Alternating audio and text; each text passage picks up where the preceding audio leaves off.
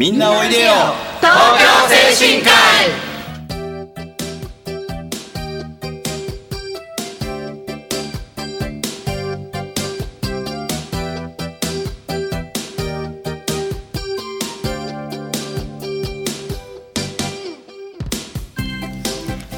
番組はハートフルたなしフローラたなしを運営する社会福祉法人東京精神科医のスタッフが西東京市の高齢者支援活動を多角的にご紹介してまいります。一般にはあまり知られていない介護の現場地域とのつながりそして東京精神科医独自の取り組みなどの話を中心に分かりやすくお送りしてまいります。進行役を務めますのは東京精神科医事業本部介護部長岡本と東京精神科医ハートフルたなし通所リハビリ副主任畑です。そして FM 西東京の直美でお送りしていきます。さて本日はゲストに親父の会会長鶴田様と武田様をお招きしております。本日は親父の会と東京精神科医についてのお話をお聞きしたいと思います。それではみんなおいでよ東京精神科医スタートです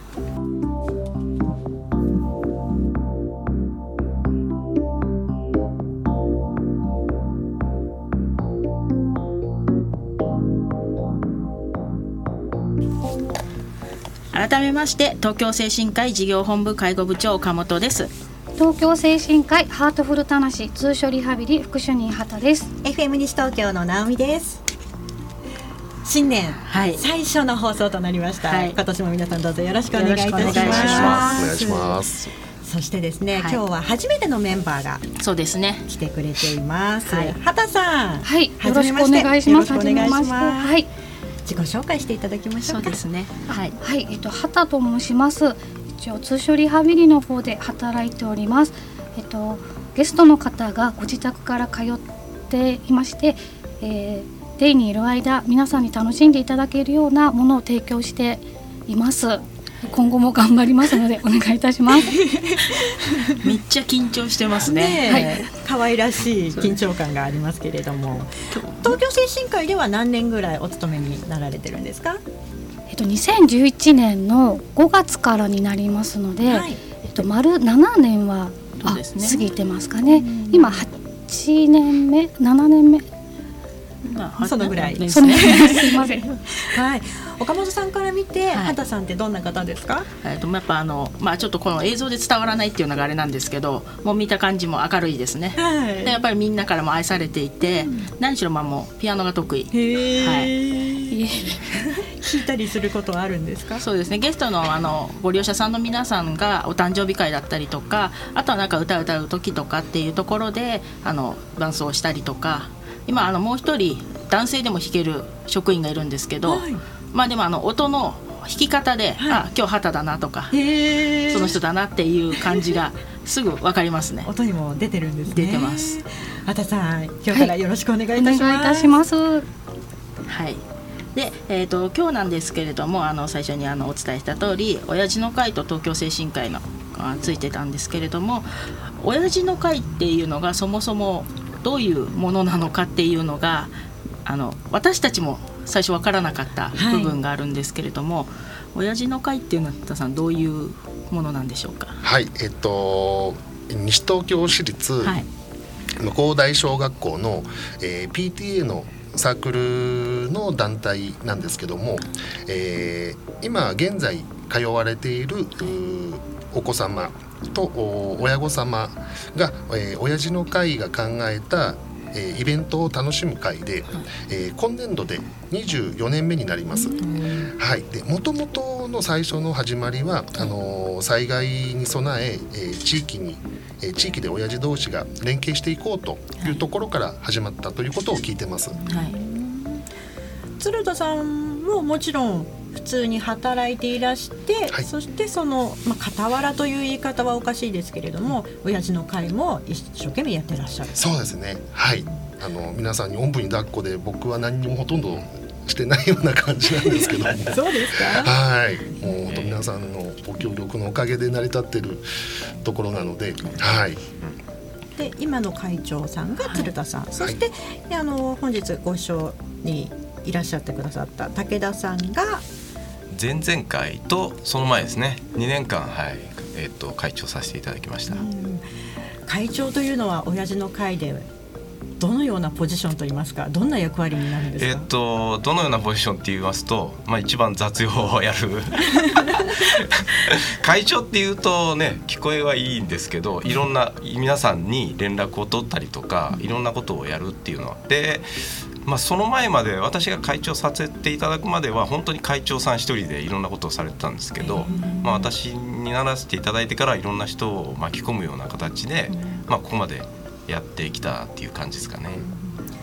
24年ほど続いているということでしたけれども、はい、現在はどのぐらいの方何人ぐらいの方が携わってらっしゃるんですか？今は60名ぐらいの会員の方ですね、まあ、全員の方が参加していただくということではないんですけども、うん、あのお時間のある時に皆さんご自由に参加していただければという感じには今なってます。どんなイベントをされたりするんですか？そうですね。いつも5月ぐらいには最初に第1回目の親父の会のイベントとしてあの小金公園、はい、はい、であの親子で作るカレーライスとか。はい。いいですね。そうなんです。でその時1回目でね。募集をもう兼ねてるんですよねはい、5月で新入生も入ってくる、もらえるんで。かお菓子食い競争とか。あのはい。大きなあの段ボール使ったキャタピラ競争とか。このキャタピラの段ボールもやっぱ地元の、はい、田無の自転車屋さんからいただいたりはい、でその時にあの校長先生山形校長先生にも参加していただいて、うん、であのやっぱり周知していただいて先生方も10名ほど参加していただいてその時は80名ぐらい、はい、はい参加してかなり大きなイベントになりました。お話聞く限りお子さんが楽しむのはもちろんなんですけれども、お父さんたち必死になりそうな、そうですね。そうですね。もう。親も必死に楽しんでるもうすごいです。東京精神科医と親父の会というのはどんなつながりがあるんですか、えっと、いつもまあ告知させていただいているあの餅つき大会ですね。とあの避難所訓練の時に親父の会さんとあの東京先進会もそうですけどご参加していただいてお名前とか、この方は親父の会の方なんだなっていう のはあるんですけどそういうところでやっぱりいろんな地域の方とかとも触れ合えるところなのでこういうところを、まあ、このラジオもきっかけですけどいろんなことをやれたらいいなって今後も思いますね。餅つき大会、はい親父の会の皆さんいたら心強いですよね。そうですあの今日去年、まあ、今年もそうなんですけど、まあ、前って、まあ、私たちってあんまり餅つくことってないじゃないですか だからつき方もやっぱ昔の方にしてみればもう変な変なチョコじゃないじゃないですけどもう今回はあもう見学だけですごいなっていう 皆さんやってくださってありがたいもうなんかあのひっつく音が違うんですよねもう。は あこれは手を出しちゃいけないっていう。そうですね。親父の会の方も結構初めてで、うん、あの参加されて、ね、こういう本物のキネと薄使ってすごい貴重な体験だということをね、うん、感想もよく聞くので、基本僕らもみんな素人なんで。素人なんです。で地元のご年配の方にねうまい方に教えてもらいながら、またそこでもつながりができていくんですね。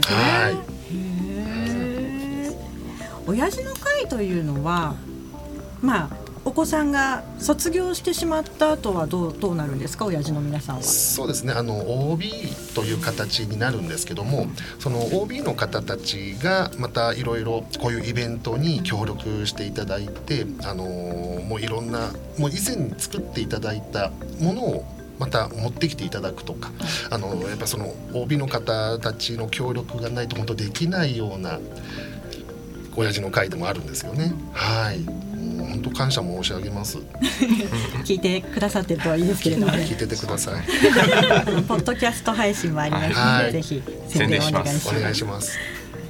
さあここでね一曲お届けして後半またお二人にどんどんお話を聞いていきたいと思います。えーとこれはお二人からのリクエストになるんですね。ねはい、ファンキーモンキーベイビーズのヒーロー。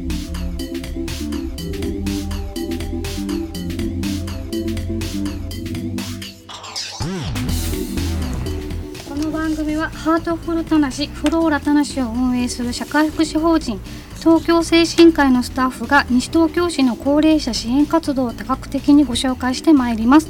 一般にはあまり知られていない介護の現場地域とのつながりそして東京精神科医独自の取り組みなどのお話を中心に分かりやすくお送りしてまいります。進行役をつあ務めますのは東京精神科医ハートフルたなし通所リハビリ副主任畑と東京精神科医事業本部介護部長岡本。FM 西東京の直美です、えー後半も親父の会の会長の鶴田さんそして前々会長になるんですかね。武田さんにお話を伺っていきます。引き続きお願いします。お願いします。ます。もう前半でねいろいろ親父の会っていうのがどういうものかとかあと東京精神科医とどこでつながっていたのかっていうところを聞いていただいたんです。けれども今回あの親父の会の皆さんが、まああのまあ、小学校の、まあ、PTA のお父さんバージョンということですので小学校とどういうつながりというか取り組みをされているかっていうところで、まあ、あの結構この会以外の会を聞いていただいた方はご存知かもしれないんですけれども、はい。山形校長先生向こう大小学校ええ。の、はい、告知させていただいてた、ええ第1回向こう大音楽会をパブリックビューイング初めて試みたねえ親父の会とともにっていうことで、そこはどういうふうな形で武田さんパブリックビューイングどうして試みたんですかね？試みたというか、えっとまああの2ヶ月ぐらい前ですかね、はい。あの山校長先生からあの提案をいただきまして、はい。で親父の会でできないですかねっていう、でまあ私えっと仕事柄そういう映像音響関係のまああの仕事をしているので、まああのじゃあちょっと考えてみましょうかということをちょっとさせていただいたんですけども、言わせていただいたんですけれども、はい。でもあのまだあのできるって決まってない前から校長先生がいろんなところでこう もうあの宣伝されるんでどんどんプレッシャーがですねかかってきてそのプレッシャーの中でまあなんとかその私だけじゃないんですけども、えっと、それ以外、えっと、学校に来られている他のお父さんもとかにも方々にもご協力いただいて、あのーちゃんと完成して終えうん無事終えられる終えることができたなと。か、はい、そもそも子どもさんの数が多い学校ということで、はい。はい。パブリックビューイングがないと皆さんが見られないっていうことがあったんですよね。そうですね。あのもともとはそれほど生徒数も少なかったので、まああの体育館ができてるんですけど、その後やっぱりどんどんどんどん生徒さんが増えて、まあ新校舎も何年前かな、ですね。できて、うん。でそんな中でえーっともう体育館だけじゃ親御さんが入りきらない、うん。ということで、うん。えっと学年ごとにえっと分けて、はい。でそれ自分自分のお子さん以外の学年の時は、えっと、校舎の方の教室で見ていただけるようにっていう、まあ、校長先生のご配慮があって、まあ、そういう当日混乱にならないようにはい。っていうのもあって、えっと、そういう話をいただいて、まああのはい、させていただいた。結構規模がね大きくなるとやっぱりまあそういう取り組みもありますしやっぱり今あの武田さんも、あのまあ、仕事でそういうところで強いっていう部分でやっぱ自分の中でのお父さんってなんか何でもできるっていう小学校の時とかってすごい憧れじゃないですけど、はい。そういうところでまあ親父の会の皆様ってそういう活動をする中で趣味とかいろんなまあ仕事だったりはい。特技って生かしてると思うんですけど、はい武田さん以外にも、い。まあ、あの鶴田さんもそうですけどええ他の方々はい。もそういう趣味とか仕事を生かしての学校とのつながりってなんかされてたりとかするんですか？そうですね、あのーまあ、やっぱり校長先生からのご依頼っていうのもあるんですけども、はい。あの結構飲み会親父の会で年に何回かあるんですね。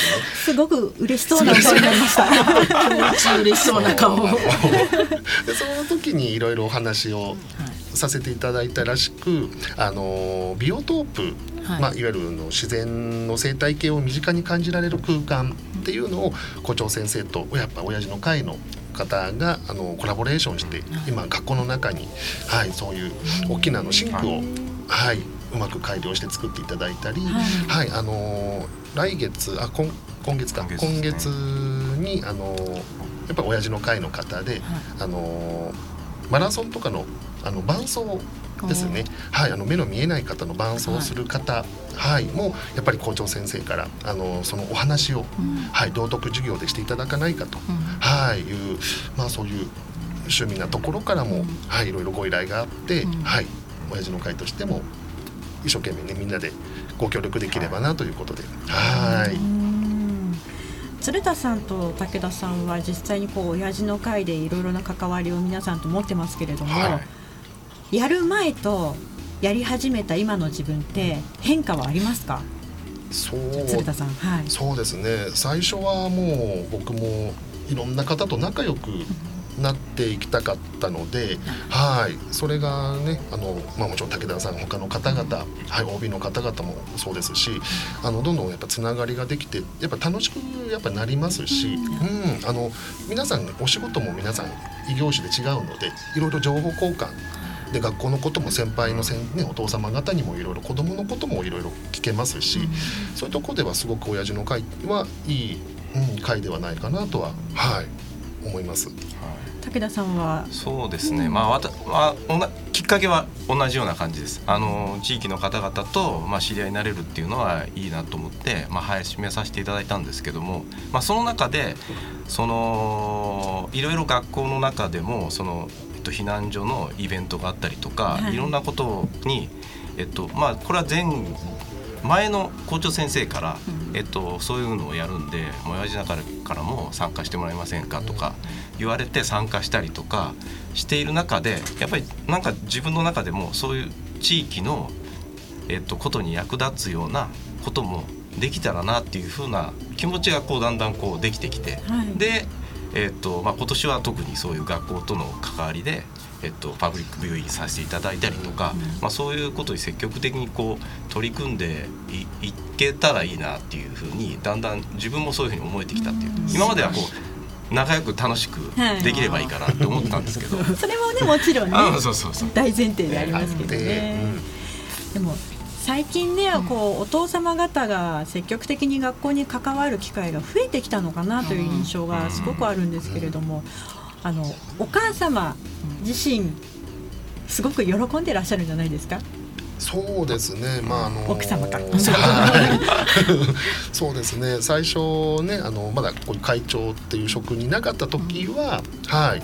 もう行ってきなさいと子供と遊んできなさいと は会長になるとねあのうちの妻もいろいろ協力していただいたので、はいはい大変だったところもあったのかなと思うんですけども、でも快く、はい、引き受けていただいたので、はい、大変感謝してます。い。会長というのは何年かごとに交代になるんですか？そうですねあの特にその必ず1年っていうわけではないんですけどもあの武田さんはもう2年連続でやっていただきましたし、あのまあ、過去1年で終わる方もいますし、まあ、今回僕はもう3月いっぱいでももう う新会長もまあ決まってますんでまだ発表してませんけど、あはい、お楽しみってことですね。どんな方なんでしょうか。でも OB になっても関わりは消えない。そうですね。はい。今後どんなことを親父の会でやっていきたいとか、うん、野望だったり希望だったり何かありますか？野望はですね僕は一個あって。お、なんでしょう？武田さんなんでしょう？おあの、ま、学校を使ってもう少しあの、えっと、避難所じゃないんですけど、まあ、ちょっと趣味でキャンプとかやってるんですけど、うん。学校でその夏休みの間に子どもたちと泊まって、うん。まあ、肝試しするのもいいしなんかそういうことができてじ実際避難所にになった時には学校に泊まったりとかするわけじゃないですか、はい。まあ、そういうのを体験するとか、そういうのできたらなっていうふうにちょっと思ってるんですけど今ちょっと校長先生にもその提案はちょっとさせてもらっていて、まあ、そういうイベントができたらなっていうふうにちょっと思ってます。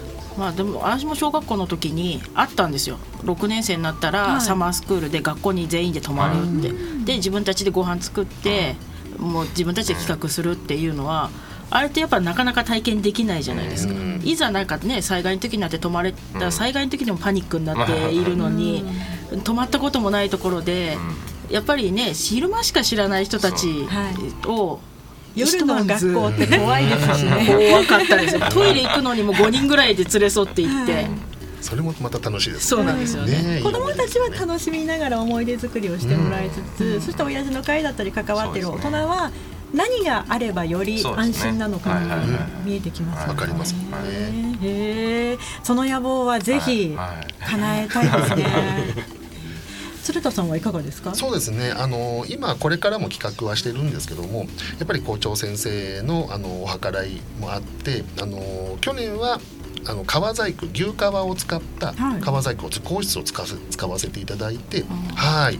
あの親子でやっぱり作ったりでその時もやっぱり OB の方に、あの講師としてはいしていただいて現役のお父様がもともとやっぱりそういうのを作るのがはい得意な方がいて、まあ、数年前からそれ始まったんですね。でまた3月にまだ予定でできるかどうかわからないんですけども今度は家庭科室を使って使わせていただいて今度あのなんだっけバウムクーヘン。バームクーヘン。そうバームクーヘンをはい。みんなで親子で作る。なかなかね家じゃ作れない時代だそうですね。ね。はい。そうなんです。お二人はお子さんが卒業されてからもはい。関わり続けますか？まあそうですね。関わり続けられればなと思いますけど。すね。はい。今 OB の方たちいらっしゃらないとやはり立ち行かなくなりそうな部分もありますか？